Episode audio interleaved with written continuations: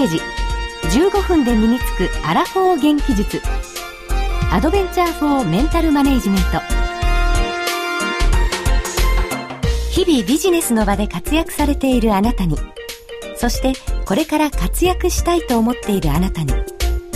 仕事や人生をもっと充実させるヒントをお届けするプログラム「ビズステージへようこそ」ラジオ日経の薬師陣美穂子です。この時間は15分で身につくアラフォー元気術アドベンチャー・フォー・メンタル・マネジメントをお送りします。この番組ではラジオをお聞きのビジネスパーソンの皆さんに自分自身と向き合い主体性を持って生きていくためのヒントを全26回にわたってお届けしていきます。今回はその10回目。講師は NPO 法人ソフトパーク理事長で株式会社ザイオン社長の山本武雄先生です。先生よろしくお願いします。よろしくお願いします。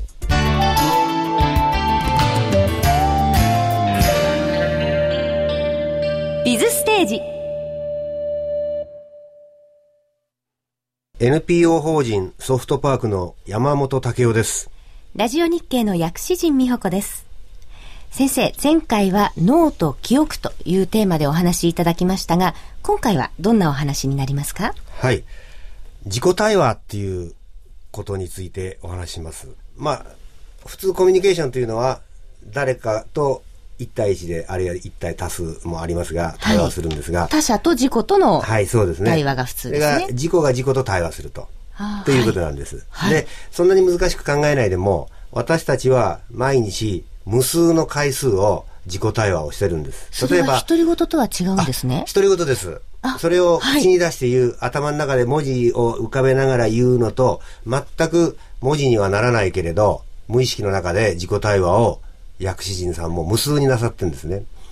例えば、赤信号を見て、あ、赤信号だって言葉には出さないですが、はい、もっと早く行けばよかったとか、思いますよね。はい、で、今度、じゃあ、あっちの反対側を渡ろうと思ってますよね。はい、思ってます。それ自己対話してるんですよ。自分が自分と相談しながら答え出してるんですね。でも瞬間やってますよね。はい、そんないちいち、あ、赤信号だ。じゃあこっちへ行こうなんて子供じゃないんだから言ってませんよね。ですから、そうですね。両方あります。赤信号、チェもう、あいつがもうガタガタしてるからまたこんなところでっていうのは言葉に出してますね。言うか言わないか別にしてね。はい。言う時もありますし、それも自己対話ですね。はい。独り言。それから無無意識。だから、有意識と無意識と、まあ、二つありますんで、はい、その両方について、えー、お話しますが、特に、無意識でやってるというものが、私たちの問題にもなるんです。意識するということは、五感で意識してるんです。例えば、目で赤信号を見る、雲を見る、はい、それから耳で音を聞く、はい、鉄を触って冷たいと思う。これ、みんな五感ですよね。はい。で、これは意識です。で、その意識したものが繰り返されるともう鉄を見れば冬だったら、ああ、冷たいなってもう考えなくてもわかりますよね。はい。で、雨雲を見たら、あ、今日は雨降るな、間もなくな、傘がいるなって思いますよね。はい。これは、えー、もう瞬時に無意識になってるんです。それは私たちの体を、私たちの心を支えてくれてることなんですが、はい、その、前回も申しましたが、そういう無意識の蓄積というのが脳の中にいっぱい詰まってる。私流に言うとお腹の中にいっぱい詰まってます。はい、で、その経験があるから赤信号だったら止まるし、雲を見たら傘を持っていけるんですが、それはそれでいいんですけれども、実はその人を阻害しているような自己対話をやってるわけです。例えば向こうから、あ、嫌な人が来た。そんなこと口には出さないけど、スーッと左側へ曲がって合わないようにすることもありますよね。はい、これはもうそれはある意味ではマイナスの自己対話を繰り返してるからです。その人が本当にいいか悪いかっていうのは本当は別の問題がありますね。だけど、もう自分で決めてるわけです。はい、でも考えてみたら、そんなに被害を受けてないよって。友達の何々さんがこんなこと言ってたな、程度で、あるいは何か頼んだ時に一回ちょっと斜め向かれて、あれ無視されたんじゃないかなって、そういうことで思い込んでるかもしれませんね。はい、で、それが今度はあなたの判断を阻害してることがあるかもしれない。あはい、赤信号を見て止まるのはいいことなんだけど、いいことばっかりじゃありませんよ。悪いものも入ってますよ。で、そういう中で一番大きいのは母親の影響から始まりますよね。はい、無意識で小さな子供の時からお母さんが、だからあなたはダメなの。やっぱりダメなのって言い続けられたこと、あなたはいいね。よくそういう失敗してくれるよね。お母さん楽しいわよって育った子供とは違ってきますよね。はい、そんなように入った会社も違うわけだし、嫌な先輩が嫌なことを言うかもしれないし、はい、から、えー、学校の友達が励ましてくれてるかもしれないし、はい、いろんなものが入ってます。で特にマイナスのことも入ってくる私は悪い親に育った。私は悪い学校を出た。私の会社の上司は悪い奴だ。だから私はこうなったんだって言い訳をみんなするんですが、はい、でもそういう情報を最終的に受け入れたのはラジオを聴いてるあなたなんです。はい、無理やり首根っこ捕まえて、これを受け入れなきゃ殺すぞと言われたわけではないんです。はい、判断したのはあなたなんですね。向こうから嫌な奴が来たと。嫌な奴かどうかということを何らかの判断をしたのはあなたなんです。ですから、全部人のせいじゃないんです。あなたが作った、あなたが今今日あるということを素直に認めざるを得ないという、そこから一歩始まりますよ。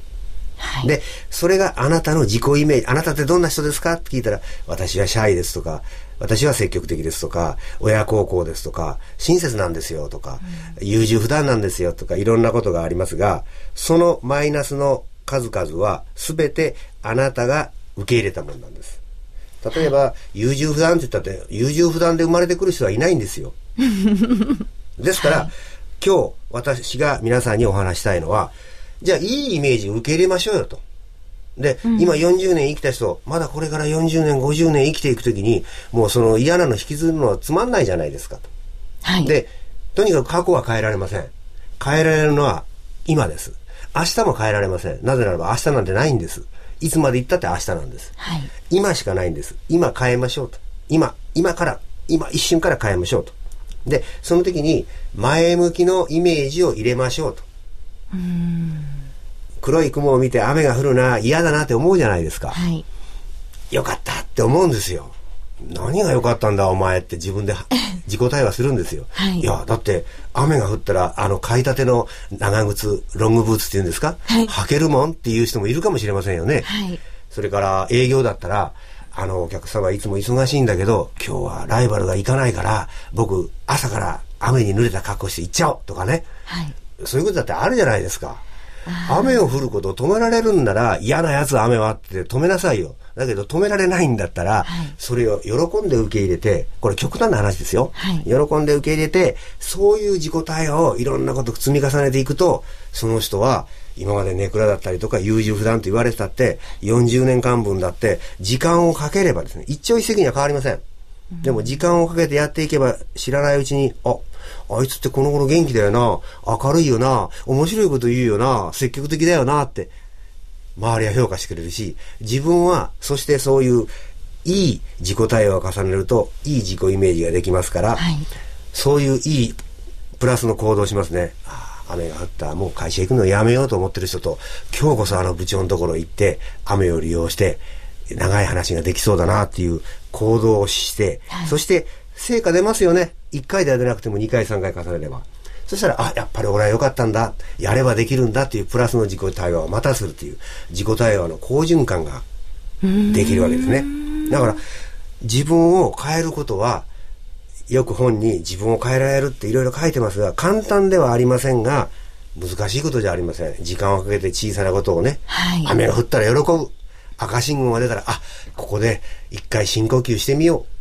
周りを見てみようって思えば、はい、赤信号のおかげで、あ、あの子あんなスカート履いてるなとか、いろいろわかるじゃないですか。はい、そういうふうに、あの、自分のお腹の中を変えていくわけです。はい、そうしましたら、無意識の力っていうのは強いですから、また機会があったらお話しますけれども、そのお腹の中をいいお腹の中にしましょうということが今日のお話です。嫌だな、損したな、自分はすごい損だなって思う、その後ろ向きに思うことっていうのは、その無意識と意識の間で、自分をその暗い方、あるいは失敗する方向に引っ張っていく可能性があるわけですね。そうです、そうです。それを、その嫌だなと今まで思っていたことをどういいことに、自分にとっていいことに変えていくかをいつも心がけていないと、そね、その場になった時にきっと、ええあの部長のところに行けるとかって思いつけないですよね。いつも考えてないとダメですね。プラスのこと、ね、そういうことです。自分が今まで嫌だなと思ってたことをどうプラスに考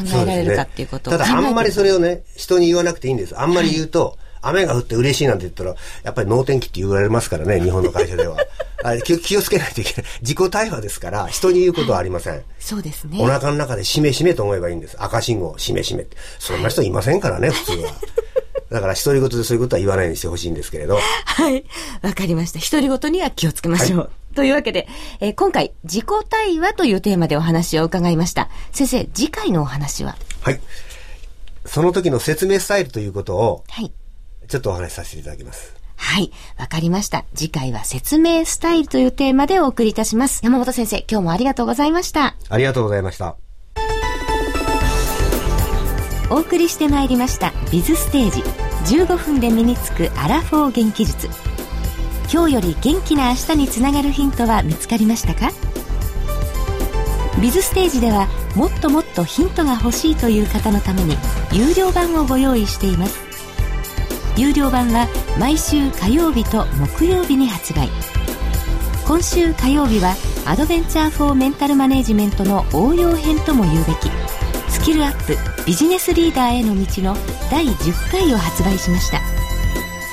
また木曜日にはメンタルタフネス迷わず池を発売。引き続き奈良の薬師寺で執事を務められている僧侶の大谷哲丈さんをゲストにお迎えいたします。山本先生スキルアップビジネスリーダーへの道はアファメーションと通常の年度計画との調整というテーマです。はい。これまさにですね従業員は納得をして経営者は喜ぶという画期的な経営計画ができると思います、はあ、はい。ぜひ皆さんもお聞きになってみてください。1週間に15分。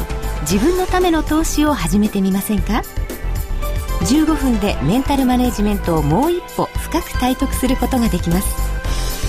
スキルアップビジネスリーダーへの道第10回。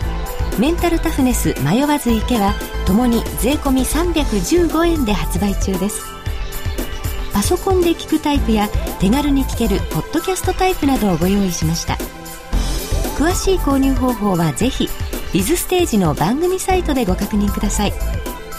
ラジオ日経のウェブサイトからアクセスできます。そして番組ではあなたからのご意見ご感想をお待ちしております。ビズステージウェブサイト右端の下の方にご意見お問い合わせというリンクボタンがあります。また携帯電話からは公式サイトラジオ日経モバイルにアクセスしてください。ご意見ご感想楽しみにお待ちしております。それでは今日のステージはここまでです。ビズステージ15分で身につくアラフォー元気術。アドベンチャーフォーメンタルマネージメント。お相手は NPO 法人ソフトパークの山本武雄とラジオ日経の薬師陣美穂子でした。